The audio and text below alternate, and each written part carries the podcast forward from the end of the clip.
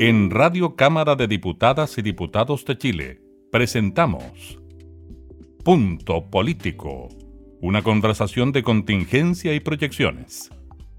Conduce la periodista Gabriela Núñez. Hola, ¿qué tal? ¿Cómo están? Bienvenidos a una nueva edición de Punto Político. Conversamos con nuestros jefes, subjefes de comité de las bancadas de la Cámara de Diputados. En esta oportunidad nos recibe el diputado Osvaldo Urrutia, él representa al distrito número 7 en la región de Valparaíso y es el subjefe del comité de la UDI. ¿Cómo está, diputado? Muchas gracias por recibirnos. Hola, Gabriela, ¿cómo estás tú? Muchas gracias por invitarme. Muy bien. Qué bueno. Bueno, aquí con... Sí, pues aquí en, en, esta modalidad de teletrabajo, diputado, en el confinamiento, lo veo usted, en el confinamiento estoy yo. Y ha sido la tónica, ¿no? De estos meses de trabajo también en la Cámara de Diputados. ¿Cómo ha sido esa experiencia para usted a la hora de trabajar dentro del comité de la UDI y relacionarse con el resto de los parlamentarios? Mira, bueno, los primeros meses, los que estuvimos durante el pic de la campaña, estuvimos casi todos eh, en cuarentena y y participando a través de esta plataforma digital, a través de Zoom, eh, de, tanto de las reuniones de sala como en cada una de las comisiones, que eso fue más o menos mayo, junio y, gran parte de julio. Eh, en estas últimas dos semanas ya hemos ido, y ayer había una gran cantidad de parlamentarios en forma presencial, más de la mitad. Primera vez que se daba que más de la mitad, habían 76, estaban en forma presencial. Eh, bueno, esto porque se han ido levantando algunas cuarentenas y, obviamente es mucho más fácil el diálogo cuando uno está mirándose cara a cara que estar a través de esta plataforma en que hay que cumplir una serie de protocolos que no, no facilitan tanto el diálogo. De hecho, en lo particular, yo ayer, el, el martes y miércoles estuve en la sala y también en comisiones, porque tuvimos dos días bastante intensos. Incluso ayer terminamos pasadas las 22 horas, eh, pero hoy día decidí quedarme en la casa, bueno, porque vi mucha gente ayer y, y, cuidarnos un poco, así que no, hay que ir poco a poco eh, levantando esta cuarentena y adaptándose eh, obviamente a los cambios. Diputado Urrutia, para que lo sepan quienes nos ven y quienes nos escuchan, finalmente las reuniones de comité en las que usted participa junto a los jefes, subjefes de comité de todos los partidos, son bien determinantes a la hora de que el trabajo de los parlamentarios se vaya realizando y se le vaya dando prioridad también a los distintos proyectos, ¿no? Si nos puede comentar cómo se realiza esa dinámica también en esta nueva modalidad. Bueno, mira, es bastante estresante ha sido esta nueva modalidad, porque además el día, eh, en, un trabajo normal, uno sabe a qué hora y qué días tiene reuniones que están establecidas por acuerdo de comité. Pero esta semana hemos tenido muchas sesiones no solamente sesiones legislativas en la mañana, que es lo normal, que es martes, miércoles y jueves, sino también en la tarde. Además, a esto se suman las comisiones y tenemos comisiones también investigadoras, además de las reuniones propias del comité. Entonces, la agenda está full, está prácticamente de lunes incluso a sábado y a veces los días domingos, cuando por ejemplo no hay posibilidades de tener reunión durante la semana, citamos los días domingos en la tarde, para poder conversar y ver los temas legislativos que se van a ver durante la semana. O sea, es un tema, nosotros tratamos a, nivel de comité de juntarnos al menos los días lunes en la tarde, pero resulta que en la tarde de los días lunes y también en la mañana hay reuniones de comisiones. Yo en particular tengo seguridad ciudadana, vivienda y ahora tenemos una defensa para el próximo lunes, pero además tenemos la sala y que preparar los proyectos y estudiar los proyectos que están llegando a la sala para poder tener opinión fundada y poder votar. Y, y, además, después en la tarde tenemos nuevamente comisiones. Entonces, hay, hay mucha reunión por esta plataforma. Eh, a cada rato es mucho más fácil citar. Eh, entonces, eh, mucha inquietud por temas que a veces se pueden resolver con una conversación presencial mucho más rápido. Entonces requiere de hacer uso de esta plataforma, pero ha sido bastante más agotador este tipo de, de trabajo. Diputado Osvaldo Rutia, y a la hora de tomar decisiones, ¿cuesta mucho ponerse de acuerdo? Me refiero a la relación con el resto de, los representantes de los partidos, ¿no? De las otras bancadas. Sí, eh, yo te diría que es más difícil, porque hay algo que uno, y, digámoslo, digamos la verdad, a veces en torno a un, buen café y una mesa más distendida, uno puede conversar y convencer a personas que piensan distintos, están en una vereda al frente de lo que uno puede pensar. Y en esa conversación personal, a veces en los pasillos, caminando, uno puede convencer y resolver, sobre todo, levantar las suspicacias que otros puedan tener que hay detrás de algún proyecto o idea.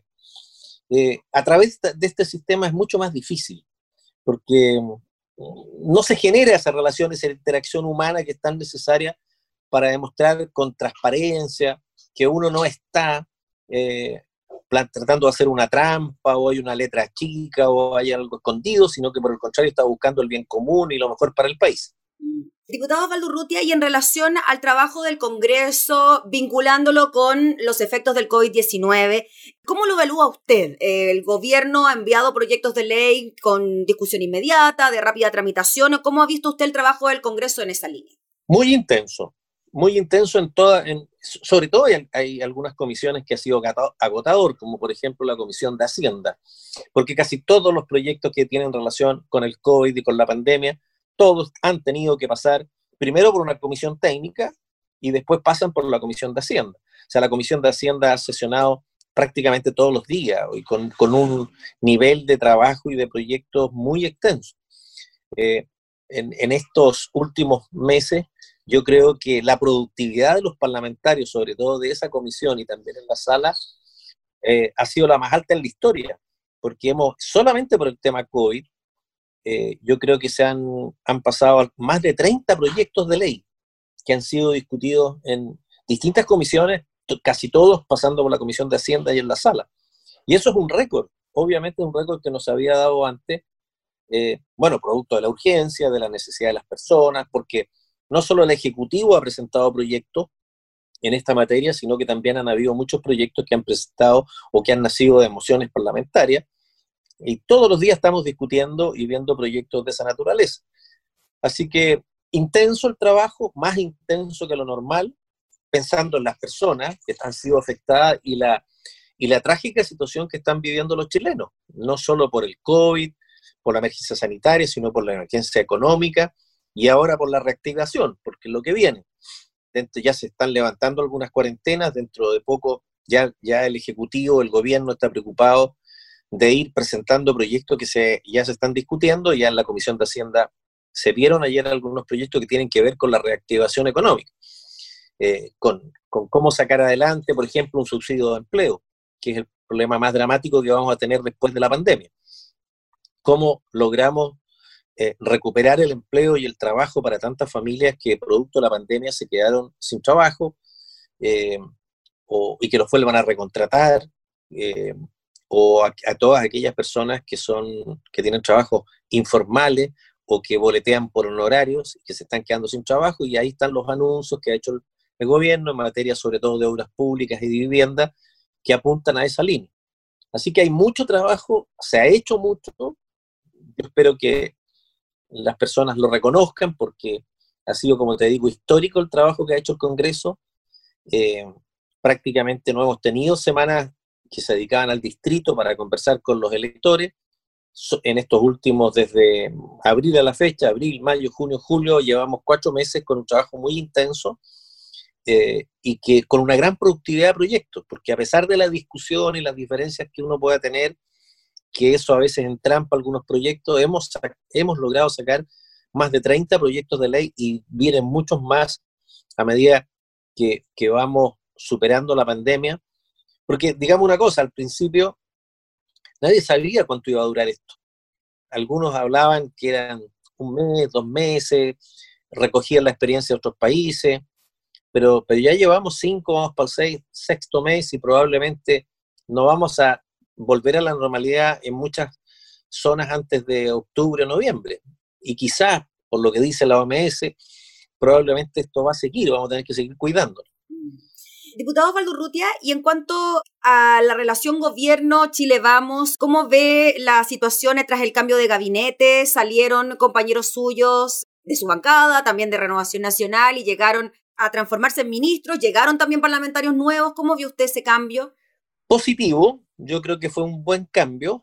Eh, creo que era necesario porque habían algunos ministros que estaban bastante agotados y, fundidos en el trabajo que ha sido intenso, porque no solamente hemos tenido los problemas de la pandemia, sino todo lo que fue la irrupción de la violencia a partir de octubre y el grave problema que tenemos en la Araucanía, que ha afectado principalmente el trabajo del Ministerio del Interior y de las autoridades de la zona, que es un problema ya que tiene ribetes y una preocupación a nivel nacional, no es una cosa que esté radicada solo en la Araucanía.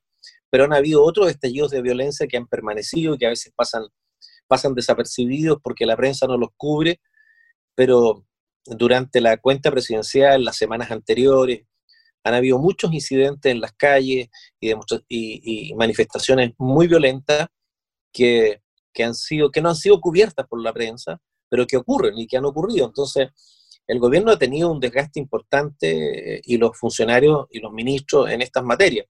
Así que yo espero que esta renovación, este cambio, eh, eh, permita ingresar a parlamentarios con renovados bríos, con más ganas, para poder enfrentar los desafíos que tenemos por delante, que son muchos, sin duda, y difíciles. Diputado, y la relación con la oposición, ¿cómo la ha visto usted a la hora de tramitar estos proyectos de ley, las ayudas que ha planteado el gobierno, iniciativas también que han surgido de los propios parlamentarios? Mire, en general, en general hay de todo. Depende de cada parlamentario y de la forma como enfrentan la emergencia. Yo en mi comisión, por ejemplo, en la comisión de vivienda, hemos tenido una muy buena relación eh, para los proyectos que nos ha tocado tratar. Estamos discutiendo, por ejemplo, la nueva ley de copropiedad, que es un proyecto que se viene discutiendo hace bastante tiempo, que llegó del Senado, le hemos hecho muchas indicaciones, pero va a salir dentro de muy poco ese proyecto aprobado y hemos tenido una, una discusión rica, enriquecedora, en que yo creo que vamos a sacar un muy buen proyecto para modernizar la, para modernizar la ley de copropiedad. No ha sido lo mismo en defensa, por ejemplo, en que ahí hemos tenido varios, varios problemas. No sé si usted tiene presente que ahí hubo que censurar al presidente porque dilató en forma vergonzosa eh, un proyecto que tenía suma urgencia. Los proyectos con suma urgencia tienen un plazo, de acuerdo a lo establecido en la Constitución, en nuestro reglamento y en la, y en la ley orgánica, de 15 días para ser resuelto. O sea, hay que citar, no solamente basta con la citación semanal, sino si es necesario hay que reunirse todos los días de, la semana para poder discutir. Este no es un proyecto muy largo y es un proyecto de modernización de una ley que ya se había dictado. Pero al presidente de la Comisión de Defensa, el diputado Brito, no obstante tener conocimiento de eso, dilató el proyecto porque no le gustaba. Ahora, en democracia, cuando a uno no le gusta un proyecto, hace las indicaciones que sean necesarias para mejorarlo cambia la redacción, agrega, eh, hay modificaciones o indicaciones de distinto tipo, puede suprimir, agregar, en fin. Pero él no lo hizo, sino se dedicó a dilatar este proyecto por varios meses hasta que se hizo acreedor de una censura que ganamos y por eso hoy día tenemos una nueva presidenta eh, en la comisión y a partir de ese minuto hemos podido tener un diálogo un poco más fluido y conversar para poder, ojalá dentro de de un poco o breve tiempo más poder tener una nueva ley de inteligencia que Chile la necesita. La diputada Maya Fernández, ¿no? Está presidiendo ahora la Comisión de Defensa. Sí, la, diputada Maya Fernández eh, está presidiendo y ella inmediatamente cambió la forma de proceder. Eh, ya estamos discutiendo el proyecto, hemos votado dos o tres artículos, según recuerdo, y vamos a seguir trabajando con la eh, urgencia que se necesita, porque este proyecto, el Ejecutivo ha renovado más de siete veces la urgencia, así que yo espero que podamos sacarlo antes de, a fines de agosto, una cosa así, eh, y tener una nueva ley de inteligencia que, como digo, el país la necesita, porque necesita adelantarse y tener información necesaria para que las autoridades puedan tomar decisiones.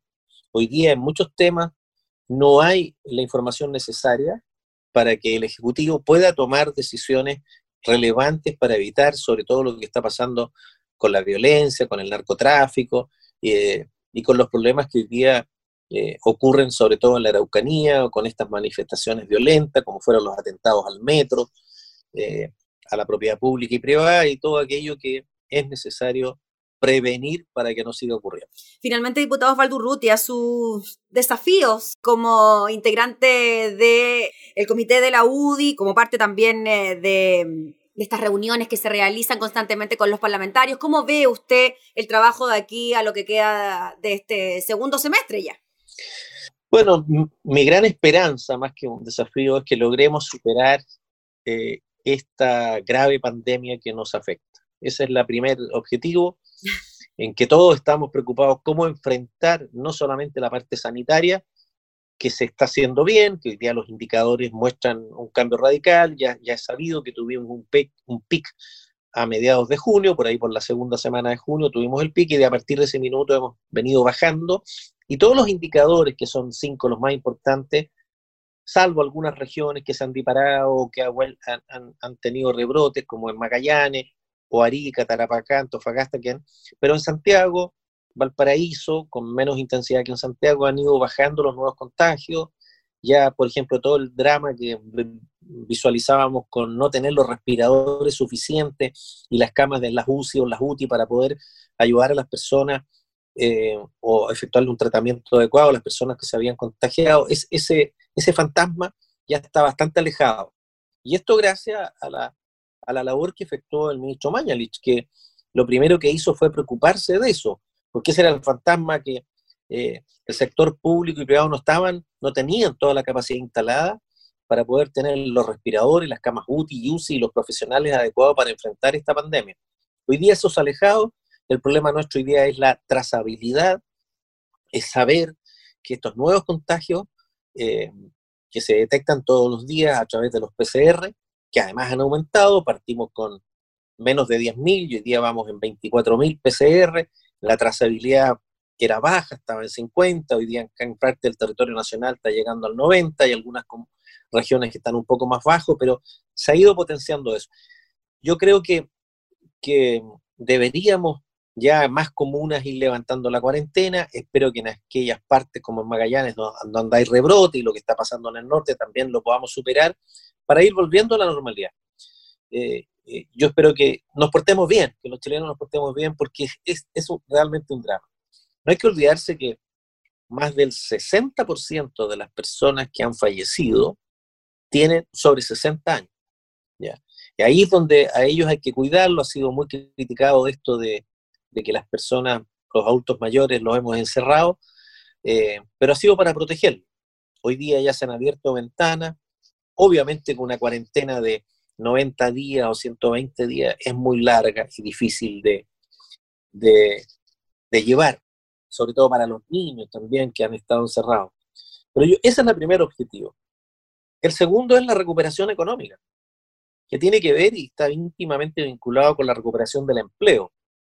Lo que todos pretendemos es, algunos dirán, no, que el empleo, sí, el empleo, pero para poder tener, recuperar el empleo y que todos los trabajadores recuperan la actividad que tenían antes, necesitamos una recuperación económica y para eso hay que inyectarle plata, apoyar a las pymes, entregar subsidios al empleo, eh, eh, que el, el, sector público haga obras públicas intensivas en mano de obra, y que esa es la segunda gran tarea que debemos abocar yo como integrante de la Comisión de Vivienda, ahora a las 5 precisamente de la tarde, mm. me reúno con el ministro de Vivienda para discutir y debatir sobre el tema cómo vamos a enfrentar a través del, sector vivienda, de la vivienda pública, la vivienda social eh, y todos los subsidios anexos, eh, cómo podemos avanzar para contribuir a, a superar y a recuperar la situación económica y recuperar el empleo de los chilenos que lo han perdido.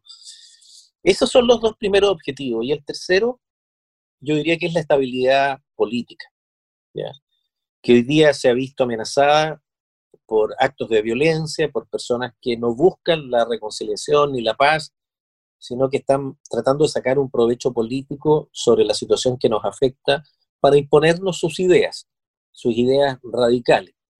Eh, y es ahí eh, el problema político que hoy día tenemos incluso en el Parlamento, con algunos que no creen realmente en la democracia y que están llamando permanentemente a, a, protestas, a protestas violentas, como lo que vivimos en octubre o muchas veces frente a determinados proyectos que hemos tenido que legislar, como por ejemplo el retiro del 10%, amenazaron a los parlamentarios que estaban en contra de esa decisión, sin escuchar los argumentos que uno podría tener, sino solamente porque pensaban en forma contraria, con amenazas de muerte, con amenazas de funa, con insultos a través de las redes sociales. En fin, eso no es el Chile que queremos. Entonces hay tres grandes desafíos, Gabriela. El primero, como te digo, es superar la pandemia, la crisis sanitaria que tenemos. Segundo, recuperar el empleo y la economía de este país para que poder seguir creciendo y que los chilenos puedan volver a trabajar. Y tercero, la crisis política que también estamos enfrentados por muchos que ven en esta, como te decía, en esta crisis eh, económica y sanitaria la oportunidad de imponernos por la fuerza sus ideas. Muy bien, pues diputado Valdurruti, le agradecemos enormemente por esta conversación, por reflejar también lo que ha sido el em, trabajo parlamentario en estos meses de gran intensidad para todos. Así que muchas gracias por recibirnos también. Gracias, Gabriela, cuídate mucho y espero que nos veamos muy pronto en el Congreso. Eso es lo que esperamos todos. Gracias, diputado. Era el diputado Osvaldo Urruti en una nueva edición de Punto Político. Nosotros nos volvemos a reencontrar en una próxima oportunidad. Que esté muy bien hasta entonces. Esto fue Punto Político, una conversación de contingencia y proyecciones. Radio Cámara de Diputadas y Diputados de Chile, acercando las leyes.